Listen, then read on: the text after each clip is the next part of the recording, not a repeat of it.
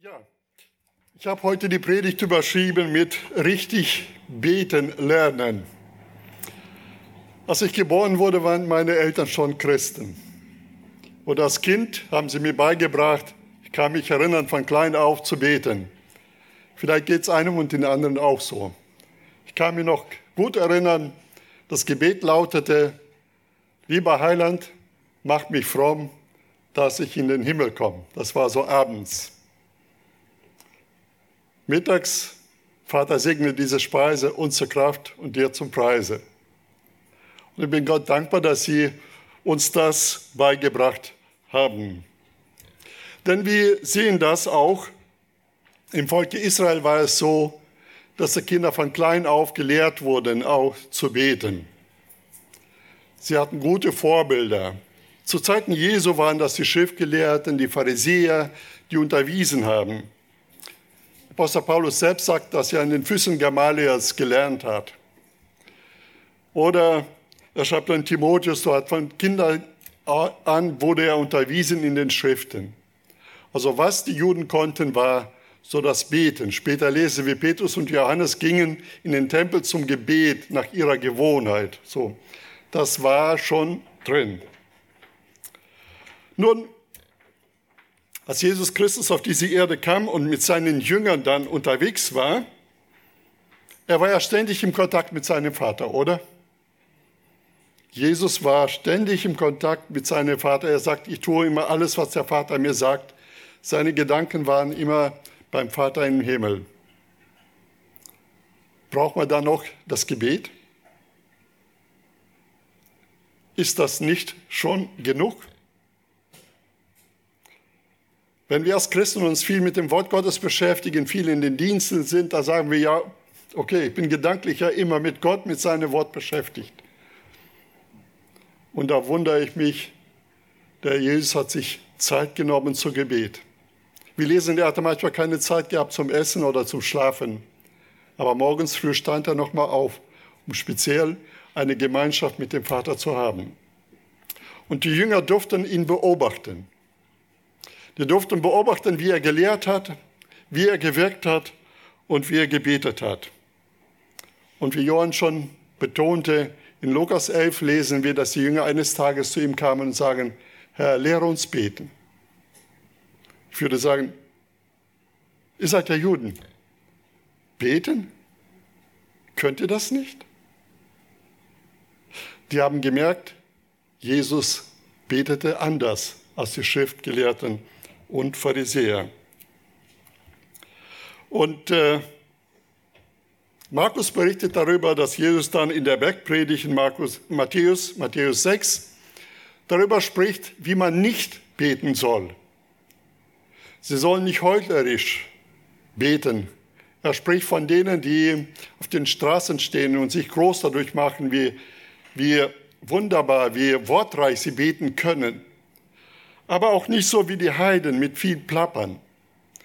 Und da kommen wir zu unserem Text aus Matthäus Kapitel 6, Verse 9. Ich lese erstmal 9 bis, bis 13. Da sagt Jesus Folgendes. Deshalb sollt ihr auf diese Weise beten oder also beten, übersetzt Luther. Unser Vater, der du bist im Himmel, geheiligt werde dein Name, dein Reich komme, dein Wille geschehe wie im Himmel, so auch auf Erden. Gib uns heute unser tägliches Brot und vergib uns unsere Schulden, wie auch wir vergeben unseren Schuldnern. Und führe uns nicht in Versuchung, sondern errette uns von dem Bösen. Denn dein ist das Reich und die Kraft und die Herrlichkeit in Ewigkeit. Amen. Als die Jünger in Lukas 11 Jesus gebeten haben, sie zu lehren, wie man beten soll, hat Jesus dieses Gebet ihnen genannt. Und hier im Matthäus-Evangelium sagt er, denn so sollt ihr beten. Und heute wissen wir, dass dieses Gebet sehr oft gebetet wird in Kirchen bei besonderen Anlässen, oder? Ich weiß auch unter den in der russischen orthodoxen Kirche war es üblich, wenn jemand gebeichtet hat, wo er gesündigt hat, da wurde ihm quasi eine Strafe oder eine Böshandlung auferlegt, zehnmal am Tag Vater unser zu beten, ja, oder mehrmals. So, das quasi, um Wiedergutmachung zu erlangen. Und oft wird dieses Gebet missbraucht. Und äh, dann haben wir das eher gemieden. Ja. Aber will Jesus, dass wir das wortwörtlich so, so, so beten? Denn also sollt ihr beten. Sollen wir das so wortwörtlich beten? Nein. Warum nicht? Weil Jesus Christus selbst das auch nicht so wortwörtlich gebetet hat. Johannes 17 lesen wir ein Gebet von Jesus, da betet er anders. Die Apostel, die Gemeinde in der Apostelgeschichte, wir lesen da die Gebete der Gemeinde, die haben nicht das Vaterunser gebetet. Apostel Paulus im Epheserbrief, in anderen Briefen finden wir seine Gebete und er betet nicht das Vaterunser, sondern was Jesus hier aufzeigen will, die richtige Haltung im Gebet, die richtige Prioritäten im Gebet, wie man richtig beten soll vom Prinzip. Richtig beten lernen. Dann sollt ihr also auf diese Weise beten. Und dann beginnt Jesus erstmal mit der Anrede. Die richtige Anrede ist so wichtig. Unser Vater, der du bist im Himmel. Die Juden hatten normalerweise Angst, den Namen Gottes auszusprechen.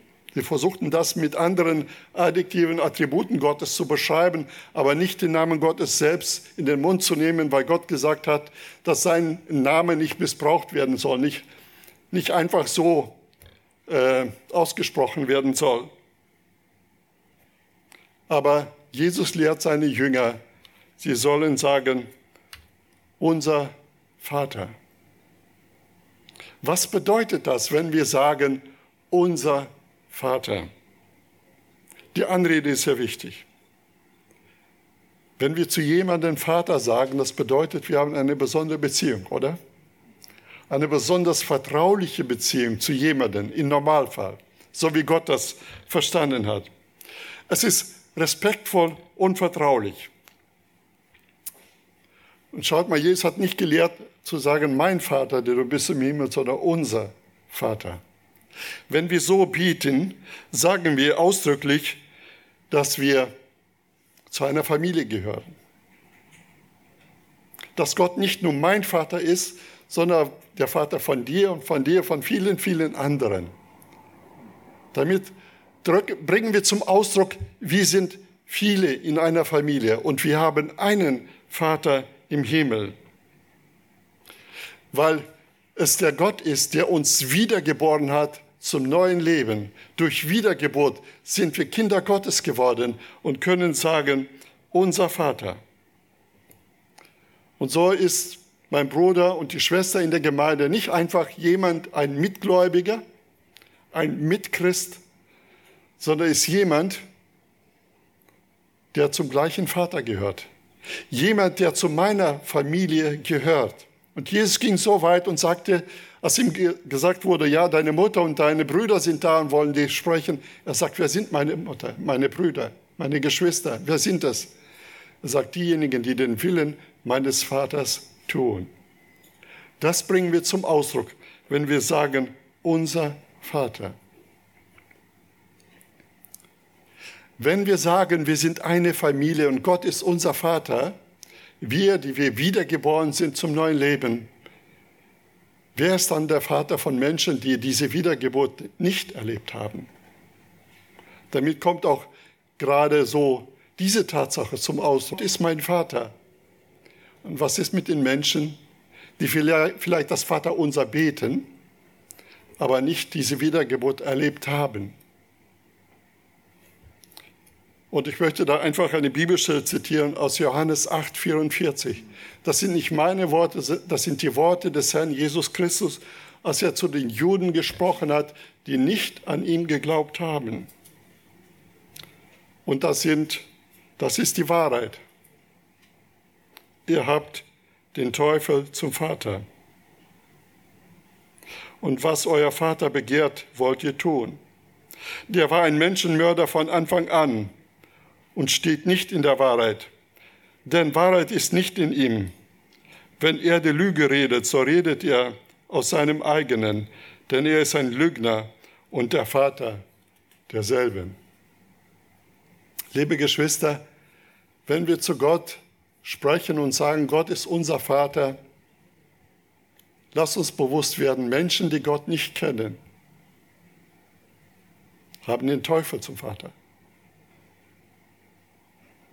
Tut es uns oft nicht leid, wenn wir Kinder sehen, die von ihrem Vater missbraucht werden, von ihren Eltern missbraucht werden?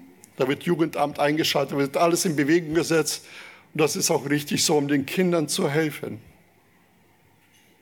Aber ist uns diese Tatsache bewusst? Menschen, die Gott nicht kennen, die an Jesus Christus nicht glauben, haben den Teufel zum Vater. Deswegen ist das so nötig, dass wir ihnen das Evangelium bringen, so schnell wie möglich, so intensiv wie möglich, so leidenschaftlich wie möglich, dass sie von diesem Vater, von dem Jesus sagt, dass er ein Mörder ist von Anfang an, dass er ein Lügner ist und ein Vater der Lüge ist, dass sie von diesem grausamen Vater befreit werden, aus seiner Herrschaft befreit werden und Kinder Gottes werden. So viel zu dem Begriff unser Vater. Und unser Vater, Jesus sagt, unser Vater ist der Vater, der ist in dem Himmel. Einerseits, Vater ist einer, der bei mir zu Hause wohnt, oder? Oder bei ihm, bei dem ich zu Hause wohne. Ist eine Person, die mir sehr nahe ist, der ich immer begegne. Eine Person, die mich kennt, durch und durch kennt. Und dann, der du bist im Himmel. Das scheint sehr weit, weit weg zu sein, oder? Aber es ist so schön zu wissen, dass unser Vater nicht nur hier, jetzt in der Gemeinde, in der ECG Hellersdorf ist, sondern der Vater, der im Himmel ist und an jedes Kind Gottes, wo es sich befindet, zu gleicher Zeit in der Gemeinschaft mit ihm sein kann. Der du bist im Himmel, mit anderen Worten, unser Vater, der du all gegenwärtig bist. Und wie schön ist das, den Vater immer dabei. Diejenigen, die den Vater, ihre leiblichen Väter nicht mehr haben, vielleicht vermissen die sehr, sehr stark. Oder ich weiß so als Kind, manchmal hat, sich, hat man sich gewünscht, wäre doch der Papa jetzt hier. Aber wir haben einen Vater, der im Himmel ist, der allgegenwärtig ist, allumfassend, allanwesend ist.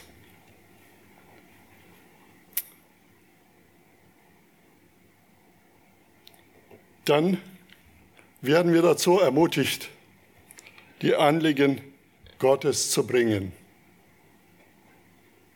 Und zuerst kommen die Anliegen Gottes. Als ich mich damit so intensiver beschäftigt habe, war ich überrascht. Wir denken oft, hier werden Gebetsanliegen gesammelt und dafür gebetet.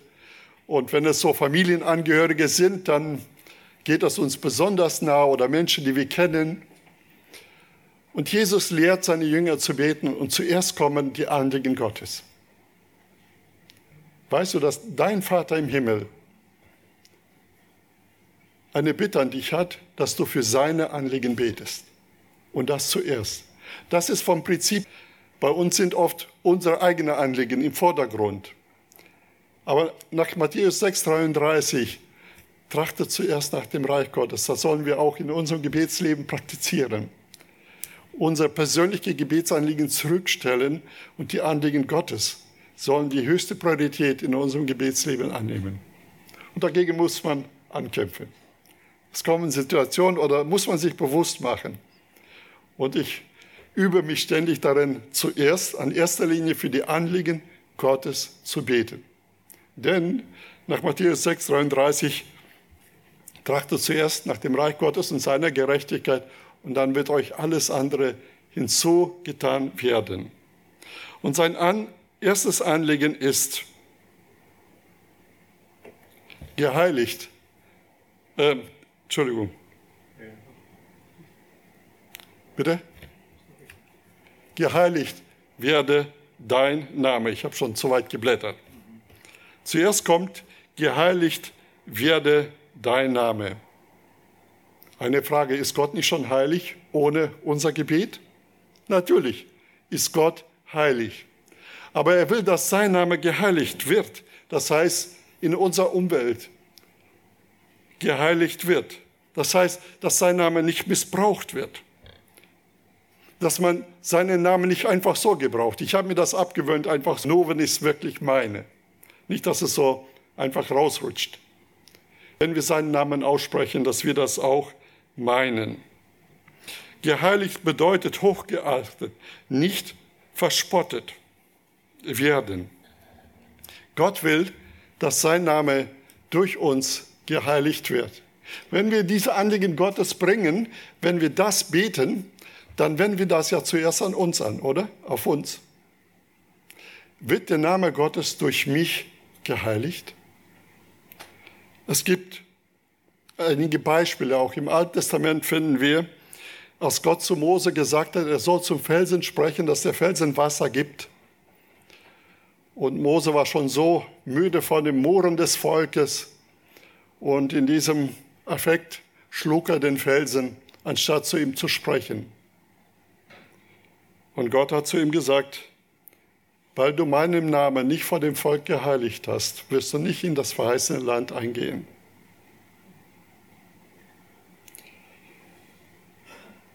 Gott wollte, dass sein Name geheiligt wird. Gott will, dass es durch unser Leben geheiligt wird. Sieht ein Arbeitskollege dein Leben, wie du auf der Arbeit bist, wird der Name Gottes dadurch geheiligt? Oder sagt man, und der soll ein Christ sein? Oder als David gesündigt hat und Ehebruch begangen und Mord begangen hat und der Prophet Nathan kommt und stellt ihn David tut Buße, ihm wird vergeben, aber Gott sagt, du hast Anlass gegeben, dass die Heiden über meinen Namen lästern. Merken wir, Sünde in unserem Leben ist keine Privatsache, sondern das ähm, kommt, dadurch wird der Name Gottes nicht geheiligt unter den Menschen. Gott ist heilig. Gott ist ähm, vollkommen heilig. Gott bedarf unser nicht, aber er will, dass wir dafür beten und dass er dann seine Heiligkeit in besonderer Weise beweist. Und wenn du so beten wirst, da wirst du merken, da kannst du nicht benehmen, wie du willst in deiner Ehe, in deiner Familie. Denn unser Anliegen ist, dass durch unser Wandel, durch unsere, unsere Worte, der Name Gottes geheiligt, hochgeachtet, gefürchtet wird, in Ehrfurcht gehalten wird. Und dann als zweites Anliegen, das Gott an dich, an uns hat, ist, dass wir dafür beten, dass sein Reich kommt. Was bedeutet das? Nun, im Your Kingdom oder im russischen Zarstwie Boże. Also das Reich, das geht nicht einfach, wie als Deutsche denken, so drittes Reich also und so weiter.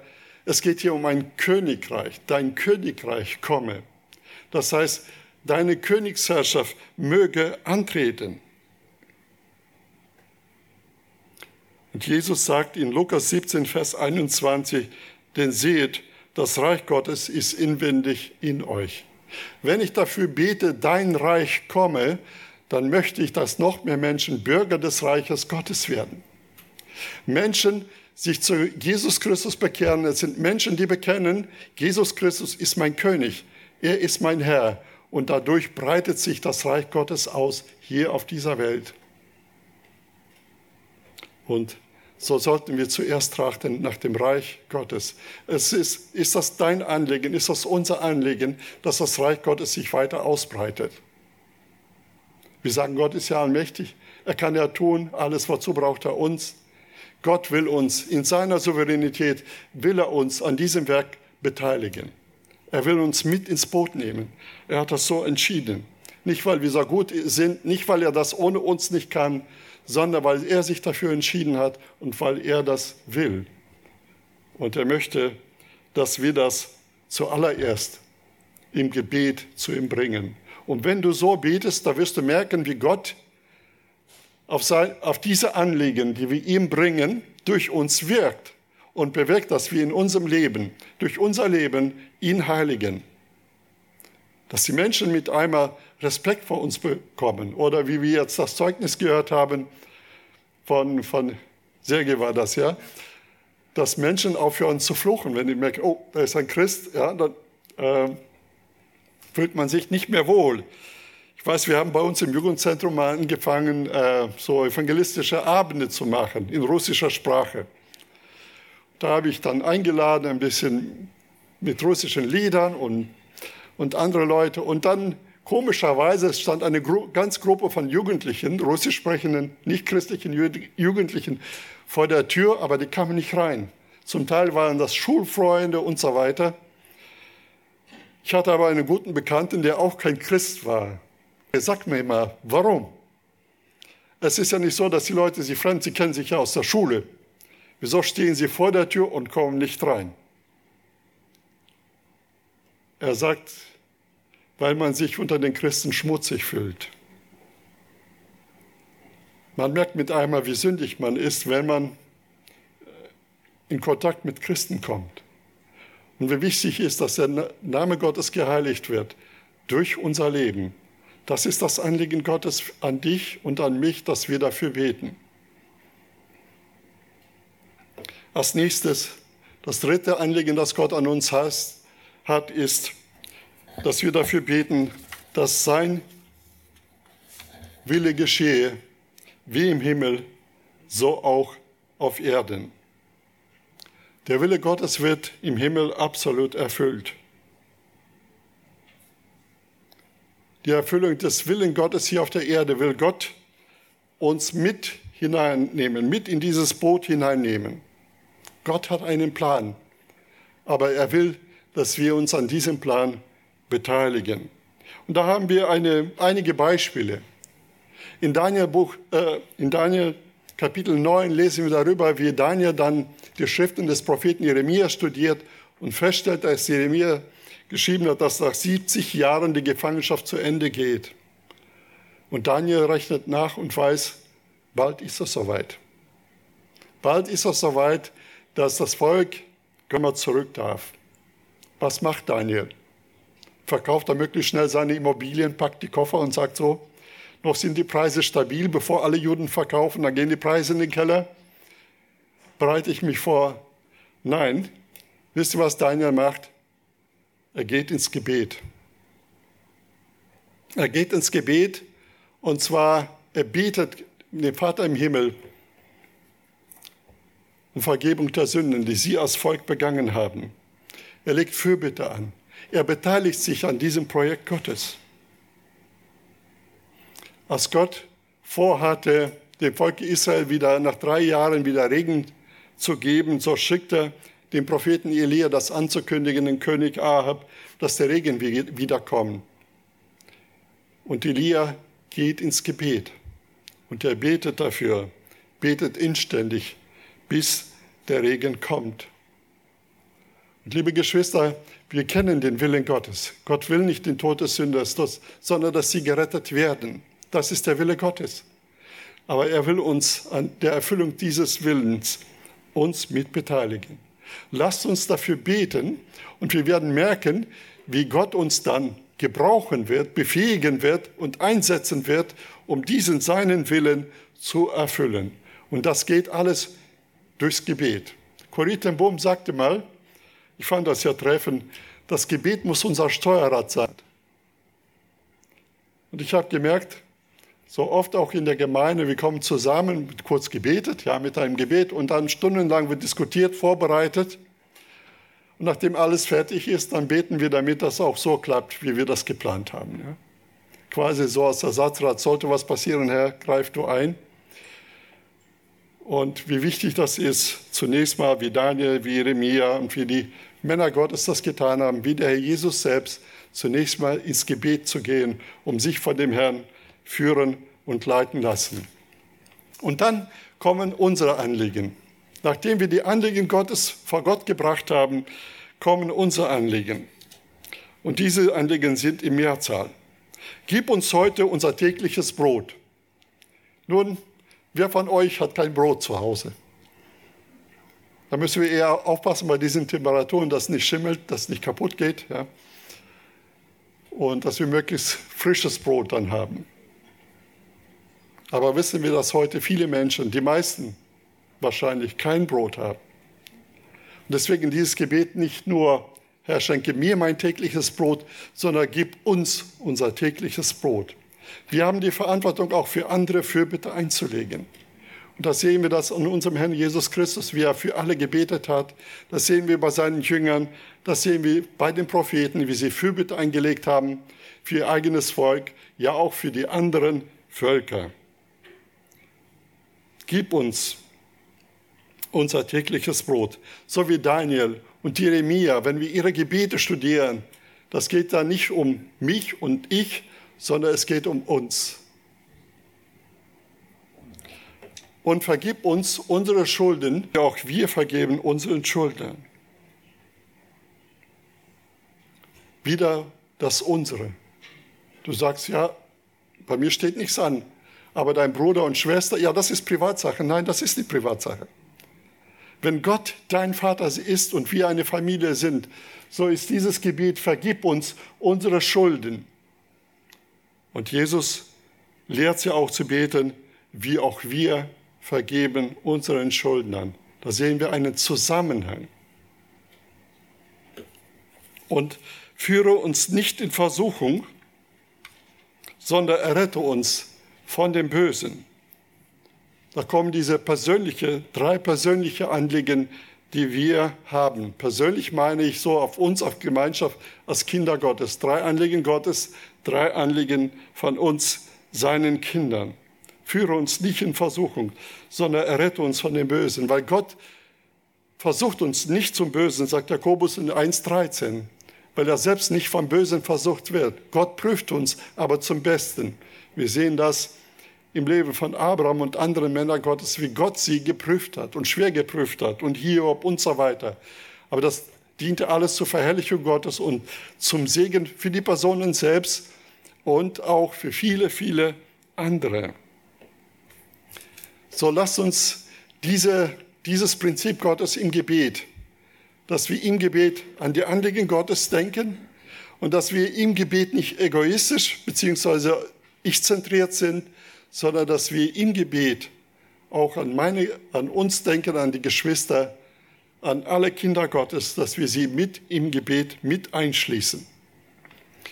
Und es ist so wichtig, dass wir errettet werden von dem Bösen. Wir haben heute Morgen den russischen Gottesdienst auch gehört und Apostel Paulus schreibt auch im Epheserbrief, unser Kampf ist nicht gegen Fleisch und Blut, sondern gegen die Mächte der Finsternis. Und dass wir angegriffen werden mit feurigen Pfeilen. Und, äh, und so ist das so wichtig dafür zu beten, dass Gott uns beschützt, dass Gott uns bewahrt. Und dann kommt die Anbetung. Denn dein ist das Reich und die Kraft und die Herrlichkeit in Ewigkeit. Und das ist so wunderschön, diese Anbetung, die ermutigt uns. Wir wissen, dass diese Anliegen bringen wir nicht jemanden, der nicht das Potenzial hat, uns zu erhören und zu helfen, sondern wir bekennen es, dass wir diese Anliegen bringen jemanden, der der Herr dieses Königreiches ist, dem König aller Könige, dem Herrn aller Herren. Ihm bringen wir diese Anliegen. Zu ihm kommen wir mit dem Gebet. Und äh, wenn wir wissen, da ist eine einflussreiche Person und die uns dann sagt, komm, gib mir dein Anliegen, ich kümmere mich darum, dann ist man meistens beruhigt, oder? Und wisst ihr, der allmächtige König sagt, komm, bringt mir eure Anliegen, ich werde mich darum kümmern. Wie herrlich das ist, das zu bekennen, dein ist das Reich, dir gehört die Macht, dir gehört die Königsherrschaft, du hast das Sagen und auf dein Wort wird das geschehen. Und du hast auch die Kraft, du hast das Potenzial dazu. Wir wissen ja, Politiker können ja viel versprechen, die wollen das vielleicht auch, aber die haben nicht immer die Kraft dazu. Aber hier ist einer, der allmächtig ist, das vollkommene Potenzial hat, uns zu helfen. Und ihm gehört die Herrlichkeit in Ewigkeit. Das heißt, dass alles, diese Anliegen dienen dazu, dass der Name Gottes verherrlicht wird. Durch unser Leben, durch unser Gebetsleben. Und da hat Jesus auch gelehrt, auch das Amen, das gehört auch zum Gebet. Wahrlich, es ist so, bedeutet das Amen. In der heutigen Kultur hier in Deutschland haben wir das mehr und mehr verlernt, so das Amen mit Amen zu bestätigen. Man denkt, so ist eine Floskel oder, naja, das gehört so wie das Amen in der Kirche, ja, sprichwörtlich. Aber nein, das ist der Wille Gottes, dass wir auch mit einem Amen bestätigen. Und der Psalmist sagt zum Beispiel, nur, nur ein Beispiel, 106, Vers 48, Gepriesen sei der Herr, der Gott Israels von Ewigkeit zu Ewigkeit und alles Volk soll sagen Amen und bestätigen. Und es ist ein wunderbares Zeugnis vor dieser Welt, aber auch vor der unsichtbaren Welt, wenn wir als Kinder Gottes den Gebet, das wir bejahen, das wir mit unterstützen, mit einem kräftigen Amen auch bestätigen. Das ist nicht kulturell, das kommt nicht aus Russland oder von irgendwo, nicht aus der jüdischen Kultur, sondern das gehört zum Gebet, das der Herr Jesus gelehrt hat. Und oft bleibt man bei diesem Amen stehen. Aber dieses Belehren, wie man richtig betet, geht weiter. Und zwar, Jesus sagt als nächstes, denn wenn ihr den Menschen ihre Verfehlung vergebt, so wird euer himmlischer Vater euch auch vergeben. Denn bedeutet ja, er bezieht sich auf Vorhergesagte, oder? Wenn jemand sagt, denn, das heißt, jetzt kommt etwas. Und Jesus ist ja dabei, seine Jünger zu lehren, wie man richtig beten soll. Also lehren, richtig zu beten, richtig Ansprache, richtige Prioritäten, die Anliegen Gottes, dann die unsere Anliegen und dann die Anbetung, die uns im Glauben ermutigt, fest im Glauben zu beten, bestätigt durch ein Amen.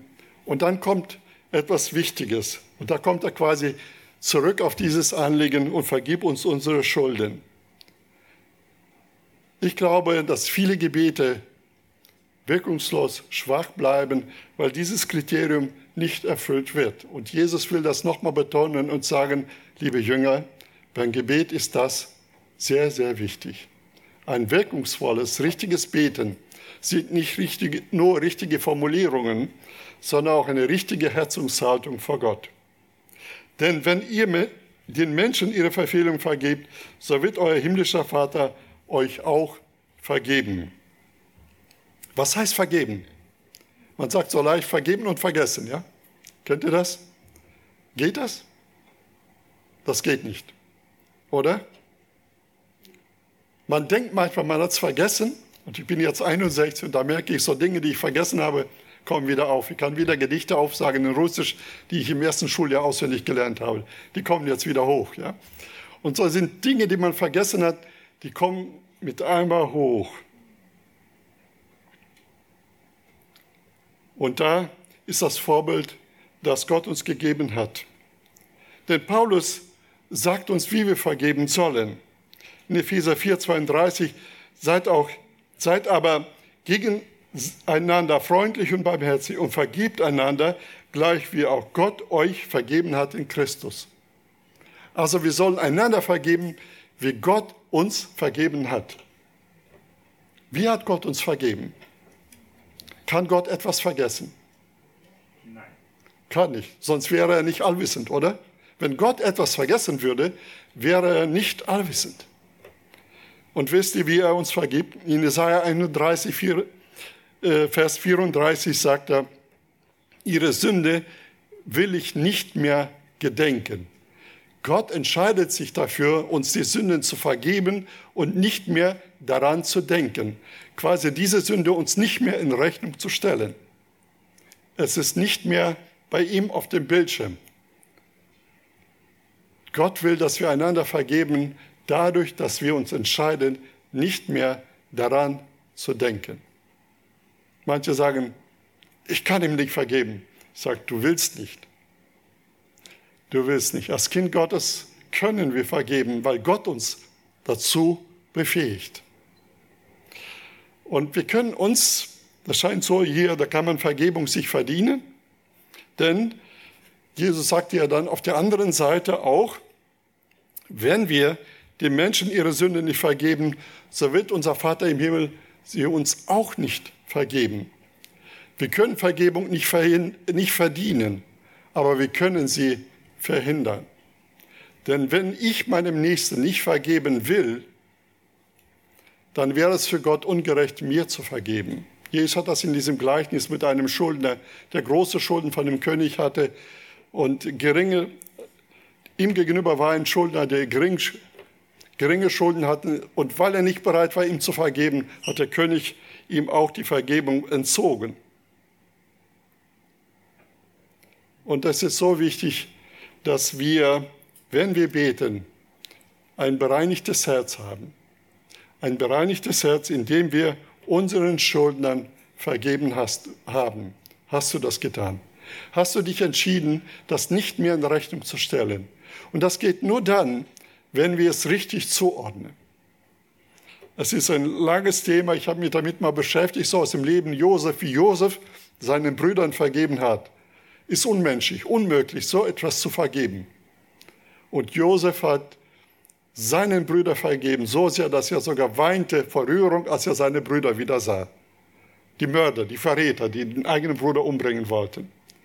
Und wisst ihr, das Geheimnis war, Josef wiederholt das dreimal seinen Brüdern. Er sagt, ihr wolltet mir zwar Böses tun, aber Gott wollte dadurch etwas tun. Er wollte euch retten. Und wenn ich die Schuld, die an mir begangen wurde, wenn ich die richtig einordne, wenn ich sehe, dass Gott es in mein Leben hinein zugelassen hat, beziehungsweise zugelassen hat, dass das passiert in meinem Leben zu meinem Besten. So haben andere vielleicht mir versucht, Böses zu tun, aber ich weiß, da war die Hand Gottes um das Beste daraus für mich zu machen. Nach Römer 28. Denen, die Gott lieben, dienen alle Dinge zum Besten. Nicht nur zum Guten, sondern zum Besten. Es gibt keinen besseren Weg. Und so, liebe Geschwister, möchte ich das kurz zusammenfassen. Gott will, dass wir ein intensives Gebetsleben führen. Ein Gebetsleben, ein Gespräch mit Gott zwischen uns und Gott. Und dass Prioritäten in unserem Gebetsanliegen die Anliegen Gottes, das Reich Gottes uns am Herzen liegt, dass sein Name geheiligt wird. Und wie ich schon aufzeigte, das spiegelt sich dann, färbt sich ab auf unser Leben, auf unsere Umgebung, auf unser Wirken. Dass wir dafür beten, dass sein Reich kommt. Da werden uns die Menschen in dieser Welt nicht egal sein. Und dass wir dafür beten, dass sein Wille geschieht, wie im Himmel so auch auf Erden. Und dann werden wir unser Leben nicht einfach so in den Tag hineinleben, sondern fragen, Herr, was ist dein Wille, um den Willen des Herrn zu tun?